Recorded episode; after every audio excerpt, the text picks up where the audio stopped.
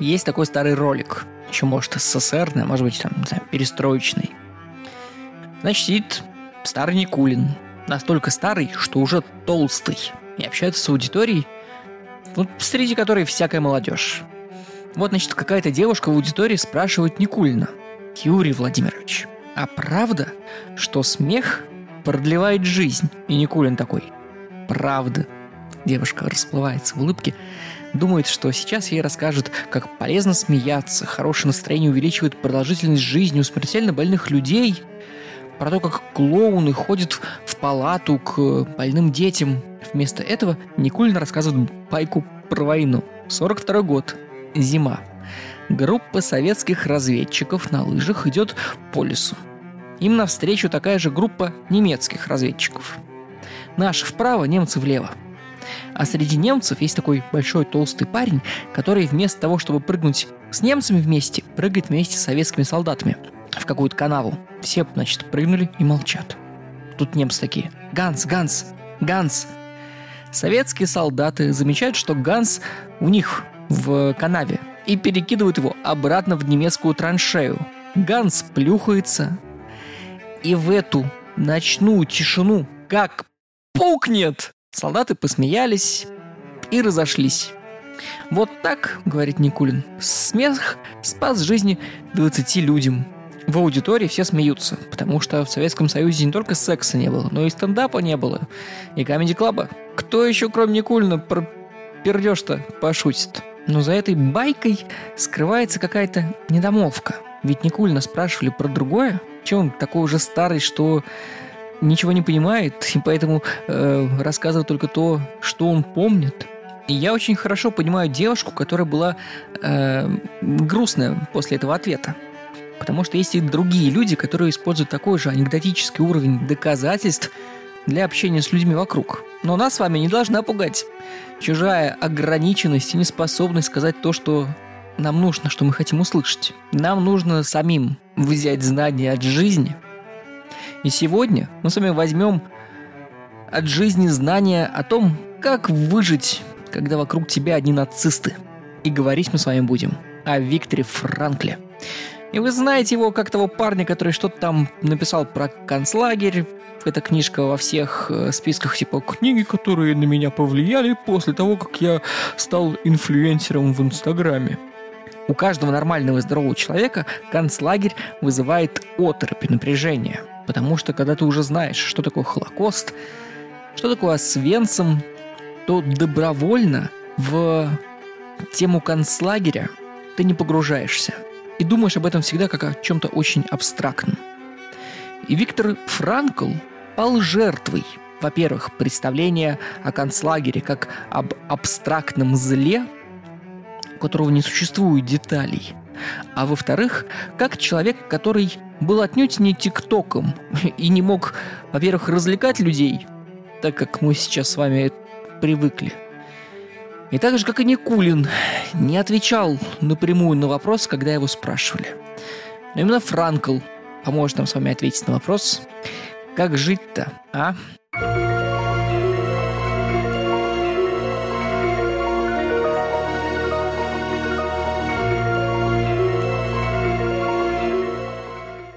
Привет, меня зовут Михаил Хайми, вы слушаете подкаст «Изюм без булки».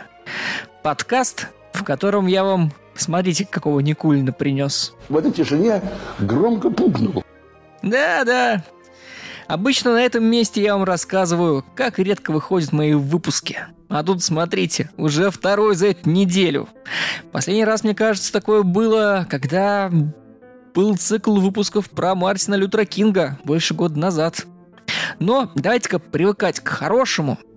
На этой неделе два выпуска. Я постараюсь и на следующий тоже сделать вам побольше. Принесу в клювике, так сказать. Спасибо, что вы слушаете. Я вас все еще так же люблю как в прошлом выпуске. Спасибо, что вы подписываетесь на меня в Инстаграме. К этому выпуску там тоже есть картинка. Там даже несколько картинок. И на первой фантастическая фотка Виктора Франкла. Ну, во-первых, потому что Виктор там ух, как горяч. И это не второсортный каламбур по поводу крематория в концлагере. Нет, нет, нет. Он просто красив собой. Виктор Франкл – это человек, который основал третью австрийскую школу психотерапии. Первый был Фрейд, который сказал, что все хотят засунуть все во все, и только из-за этого живут. Потом был Адлер, который сказал, что все хотят власти, и только из-за этого живут. Ну, а потом появился Франкл, и я вам чуть попозже расскажу, что сказал Франкл. Ну что, поехали? Мы начнем разговор с антисемитизма, потому что... Ну почему нет? Истоки антисемитизма очень простые. Евреи Христа распяли. Подобно-пум. Пиу-пум. Все. Это все претензии христиан. И вы можете мне сказать, эй, стоп, стоп, стоп. А Иисус, он что, сам не еврей? Когда его распяли те, кто жил рядом с ним, они же тоже вроде как евреи. Какие могут быть претензии? Тут свои, своих, разве нет?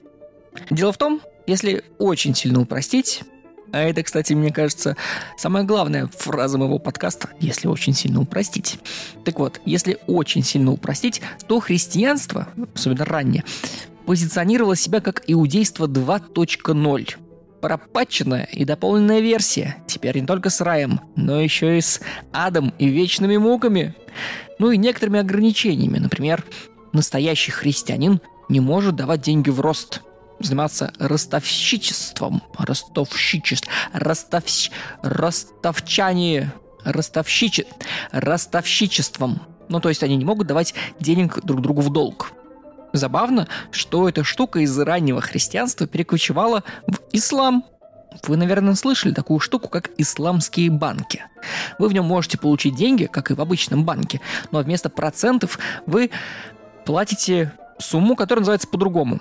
Потому что, ну, как-то, как тут деньги, что они растут? Нет, нет, нет, это морковка растет, если вы посадите, а деньги не растут. И вот на эти два столпа антисемитизма наслаивается много веков предрассудков и обвинений. В 1096 году организовывается первый крестовый поход, целью которого было освободить святую землю от неверных. Ну, то есть христиане шли показывать, кто из них тут главный. По дороге христиане мутузили всех евреев, которых могли найти. С тех пор в Европе начинаются довольно частые и поддерживаемые государствами, королями, монархами еврейские погромы, еврейские гонения, которые не прекращаются почти никогда до э, Второй мировой войны. Масло в огонь подливала инквизиция, которая преследовала еретиков и ненастоящих христиан. А в XVI веке в Италии Папа Римский пошел дальше. Он заставил всех евреев отселиться от христиан и жить в гетто. Более того, евреям было запрещено заниматься большей частью работ. Им разрешено было заниматься только некоторыми видами торговли, стяжательством, ну, то есть давать денег в долг, и медициной. Первыми двумя вещами, торговлей и банковскими, раннебанковскими услугами можно было заниматься иудеем, потому что это все похоже на спекуляцию, что-то такое непонятное и, скорее всего, грешное. А на иудеев всем было наплевать, поэтому «А, занимайся тем, чем нам вроде как грешно, но мы до конца не уверены. А у вас, иудеев, даже ада как такового нету. Кстати, вы знаете, что слово «банк» имеет итальянское происхождение и означает «скамейку», на которой сидят еврейские ребята, которые готовы вам дать денег в долг. Самые известные из этих вот банковских ребят – это Ротшильды, что переводится как «красная доска», потому что ребята, которые потом взяли себе фамилию Ротшильды, сидели под красной вывеской. Зачем вообще брать в средневековье в долг? Ну, например, вы хотите засеять э, поле, пшеницы или там чем засеивают поле, я не очень в этом силен. Но денег на пшено, на зерно у вас нету. Вы идете к еврею, берете у него денег на зерно, засеиваете, делаете все, что вам нужно. Через полгода чертыхаетесь, отдаете ему денег чуть больше, чем он вам изначально давал. Ну и все. Ну и, конечно, еще и медицина. Потому что медицина – это очень грязная работа, потому что нужно там фекалии, когда еще нету нормального водопровода, всем этим заниматься, такое все грязное. Поэтому настоящему христианину тыкать в мертвяка – фу-фу-фу. А на Иудея, опять же таки, плевать. Это все приводит к тому, что в европейских обществах во время Ренессанса формируются закрытые когорты людей, у которых почти всегда есть деньги, которые очень много времени тратят на себя и на свою общину, потому что на другие вещи тратить им время запрещено. Многие из них занимаются интеллектуальным трудом. И в XIX веке все больше и больше государств Европы разрешают евреям заниматься все новыми видами труда, или искусства, или просто досуга. Кому-то театром и музыкой, Потому что негоже настоящему христианину заниматься такими вещами, как переодеванием и выдавать себя за другого человека. Но самые классные законы для евреев принимают в Австро-Венгрии. Император Франц Иосиф I из-за убийства его племянника Франца Фердинанда начинается Первая мировая война. Так вот, консервативный, строгий император Франц Иосиф I, крайне неприятный хрен, не был антисемитом. Более того, он был очень популярен в еврейской среде. Он снял почти все запреты с еврейского населения. Он разрешил устраивать школы, получать образование. Он дал им столько же прав, сколько и другим своим подданным. Потому что Франц Иосиф считал, что права человека внутри государства не должны зависеть от религии этого человека. Его политика привела к небывалому росту благосостояния еврейской общины – Среди заметных людей, которых вы можете знать и даже не думать о том, что они евреи, Густав Малер, Стефан Свейк, Зигмунд Фрейд, Альфред Адлер, которых я уже даже упоминал. И вроде бы, ну да, конечно, евреи, а вроде бы даже и не важно, что они евреи, важно, что они были такими же членами общества, как и другие люди. После того, как Тройственный союз закан... проигрывает Первую мировую войну, на месте Германии образуется Веймерская республика – а Австро-Венгрия разделяется на несколько стран, в том числе на Австрию. Австрия оказывается небольшим немецкоговорящим государством, при этом довольно богатым, внутри которого за свои политические права вдруг начинают бороться евреи, как отдельная группа людей. Более того, у этих евреев есть деньги на поддержку себя и своей еврейской общины, на издательство газет, ну и вообще, чтобы отстаивать свое мнение. Что, конечно, очень не нравится консерваторам, которые помнят, как евреев не было на политической арене. Никто не понимает, почему они вдруг появились. Это очень не нравится тем, кто недавно вернулся с Первой мировой войны и кто был подвержен антисемитской пропаганде. Есть такой очень хороший мини-сериал, который называется «Гитлер. Восхождение дьявола». Там в какой-то из ранних серий есть э, маленький сюжет, как Адольф Гитлер находится в окопе в Первой мировой войне и читает пропаганду военную в которой написано, что во всем виноваты жиды. Мол, они все так подготовили, чтобы заработать очень много денег на войне. А мы здесь, простые немцы, убиваемся, умираем, а на самом деле нужно было евреев, евреев держать в узде. Мы это знаем как странный исторический анекдот. Но Гитлер был не единственный, кто был подвержен этой пропаганде во время Первой мировой войны.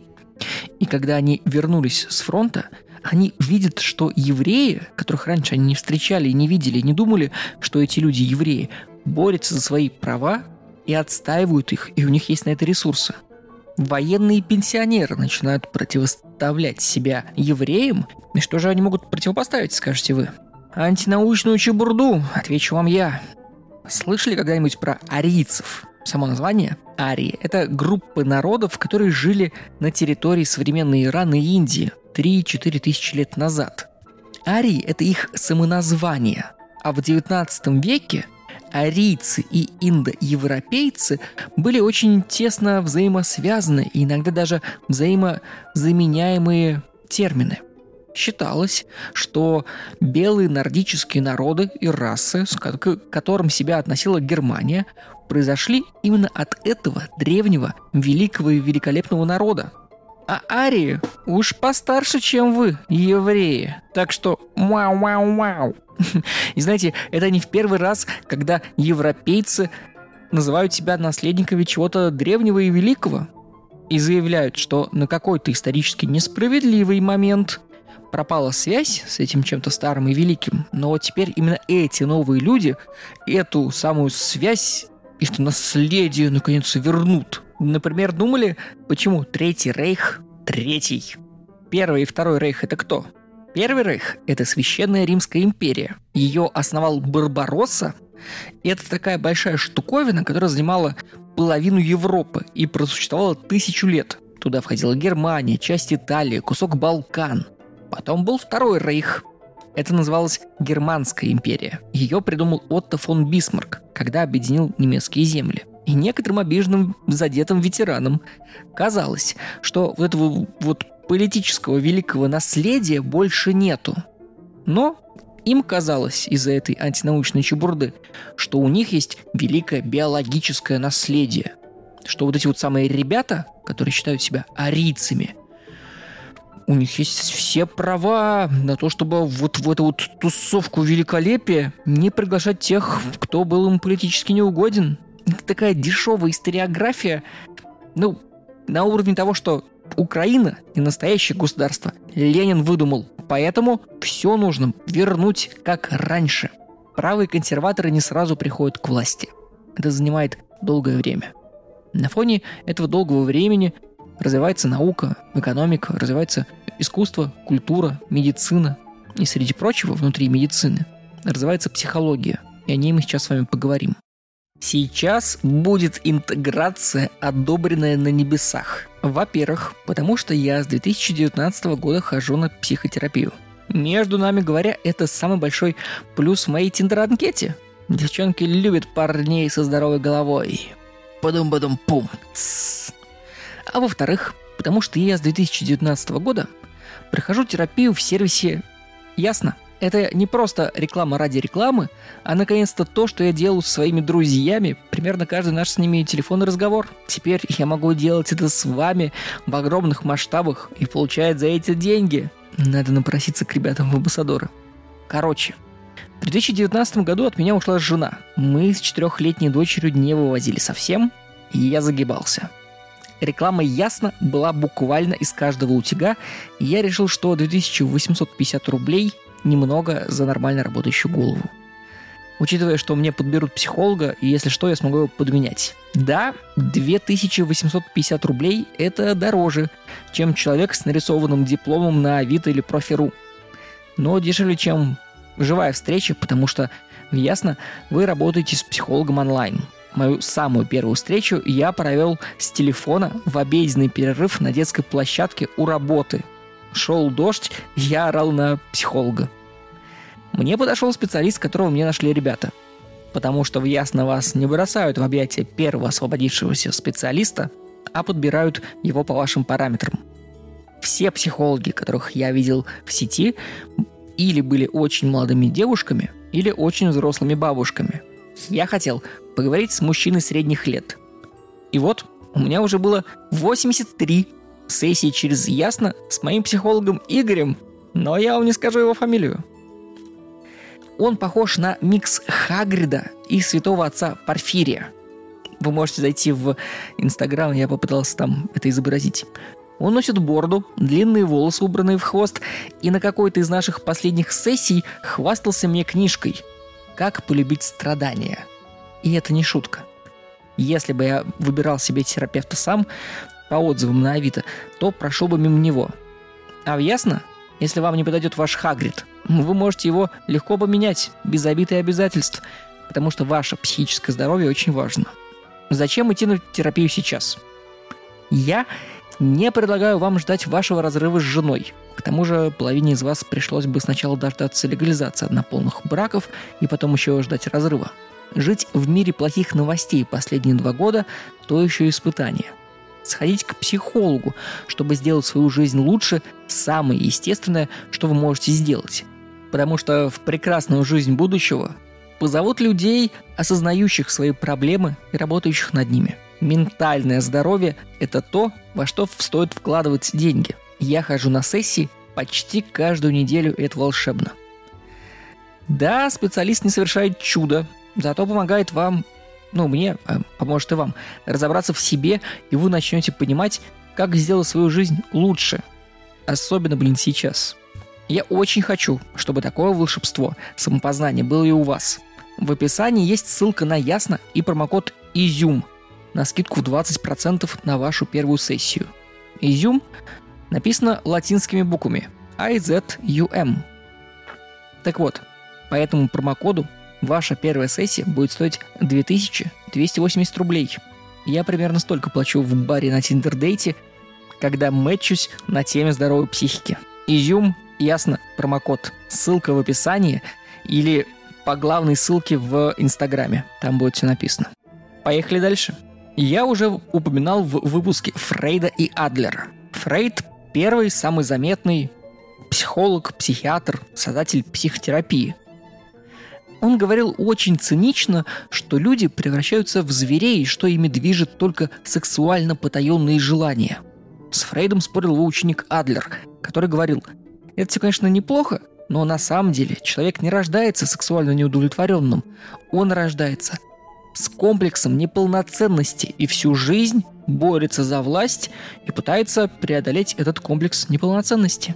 Фрейд и Адлер – большие столпы. И с ними общается маленький еврейчик Виктор Франкл, который с подросткового возраста состоит в переписке с Фрейдом, который ходит в кружок к ученикам Фрейда и Адлера и решает, что хочет пойти по их стопам, но он чуть умнее, потому что они говорят какую-то очевидную чебурду – как минимум, например, потому что Франкл моложе их значительно и знает совершенно другую жизнь.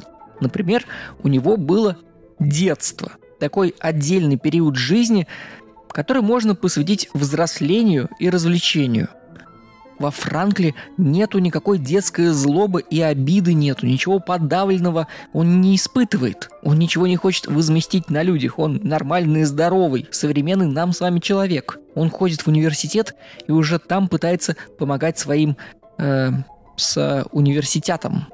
Хайми мастер слова. Франкл организовывает кружок психологической помощи и значительно снижает уровень самоубийств в университете. И он замечает очень интересную вещь, которая называется «воскресная потеря смысла» или «воскресный невроз». Это такое состояние, в котором человек не знает, как ему распорядиться свободным временем. В течение всей рабочей недели он знает, что ему делать. У него есть служба, работа, семья, все вот это вот такое. А потом приходит воскресенье, и, о чудо, человек не знает, что ему делать. Знаете такое ощущение? И я, блин, очень хорошо знаю это ощущение. Слава богу, больше его не испытываю. И надеюсь, что вы, если его испытываете, то скоро перестанете, потому что пойдете в ясно. Фу, интеграция. Этот воскресный невроз во многом показатель существующего экзистенциального вакуума внутри человека. Франкл занимается с пациентами все больше и больше, понимает, что очень многих своих пациентов, очень многих людей он может вылечить, если они вместе найдут какой-то смысл, ради чего люди существуют в течение понедельника, всей недели, вторника, среды, месяца, года. И он придумывает и формулирует логотерапию. Логос – это смысл, а терапия – это лечение, то есть буквально лечением смысла – здесь, может быть, хочется сказать такое что-то огромное, типа смысл жизни, какая-то вот такая большая конструкция, за которую вам бы в 10 классе ваша учительница по литературе в разборе какого-нибудь э, стихотворения, не знаю, давайте какое-нибудь что, Игоря Северянина, поставила бы 5 с плюсом, потому что вы в в мочегонных графоманских рифмах нашли какую-то, ух, большую мысль. Но в реальности у Франкла смысл бывает для пациентов не на всю жизнь, а, например, на недельку. Сдать сессию. На 2-3 года закончить обучение в университете. На 5 или 10 лет помочь родителям в семейном бизнесе. Ну или еще что-нибудь такое. Франкл занимается с пациентами, но вокруг него сгущаются тучи. К 1939 году он глава отделения неврологии в клинике Ротшильдов – это еврейская клиника и последнее место, где может работать еврей. К этому времени по клиникам входят нацистские проверки. Они требуют, чтобы Франкл проводил процедуру эвтаназии своим пациентам, у которого, по мнению нацистов, есть ментальные проблемы – Франкл сопротивляется этому как может, спасает своих пациентов, для некоторых поделывает документы, справки, помогает им отправиться в эмиграцию. У него есть возможность уехать самому. Но его логос, его смысл – это помогать спасать жизни людей. Он не может их просто оставить и убежать. Более того, он пытается завести семью, он уже женат, и они пытаются с женой завести ребенка. Она беременеет, но поскольку она еврейка, нацистское правительство заставляет ее сделать аборт. В сентябре 1942 года Франкла с его женой и его родителями отправляют в концентрационный лагерь. Их отправляют в лагерь Терезинштадт. Это находится в современной Чехии. Это лагерь для старых. Это лагерь, где заключенными были евреи, которые добились большого успеха, статуса, известности. В этот лагерь приглашали наблюдателей из Красного Креста. Им показывали театр, кино, что здесь содержатся деятели искусства, науки. Посмотрите, они развлекают сами себя театральными постановками. Но как только Красный Крест уезжал, это превращалось в обычный концентрационный лагерь. Бараки с отсутствием санитарии, отсутствие еды, бессмысленная тяжелая изнуряющая работа, а вместо расстрелов – поездка в Освенцим. Франкл берет с собой в лагерь самое ценное, что у него есть, пытаясь это сохранить. Он берет с собой рукопись про логотерапию. Он просит охранников дать ему принести с собой эти листочки, чтобы он продолжил работу. Его обсмеивают, забирают рукопись и выдают чужую потертую робу какого-то мертвого узника. И внутри этой робы есть записка с шма или шема. Простите, я не пытаюсь обидеть ваши религиозные чувства. Лучше отправьте мне, например, в Инстаграме в voice, как правильно это читается. Так вот, шма или шема, ну я буду говорить шма. Это самая важная иудейская молитва.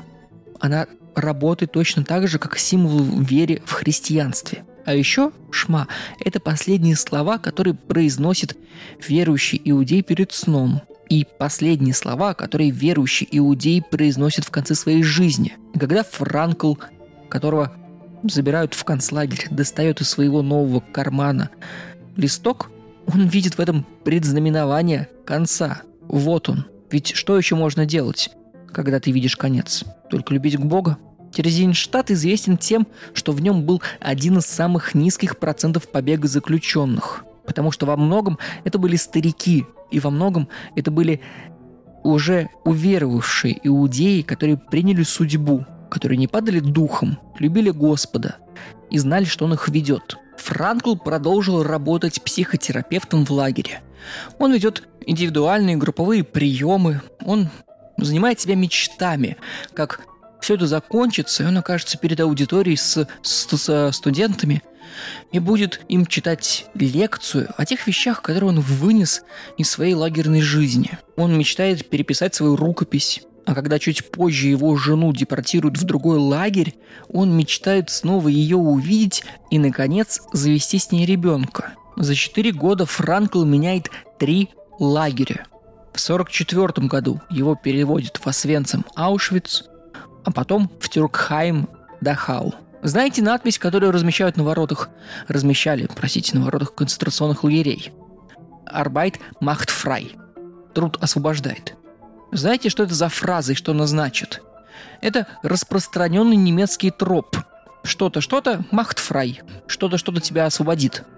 Это парафраз евангельской фразы «истина освобождает». В смысле, ты принимаешь Господа Бога и освобождаешься – Потом, когда в Германии в средние века начинают образовываться и появляться города, была фраза «город освобождает». Имелось в виду, что если ты беглый крепостной крестьянин, а в Германии было крепостничество, как и у нас с вами. Так вот, когда ты беглый крепостник и убегаешь в город и живешь в нем достаточно долго, то ты становишься свободным членом городской общины. А потом в Веймарской республике придумали слоган для программы общественных работ, которая должна была преодолеть безработицу. Труд освобождает. Руководство Третьего Рейха разместило эту фразу на воротах концентрационных лагерей. Одновременно для того, чтобы поиздеваться над своими политическими врагами.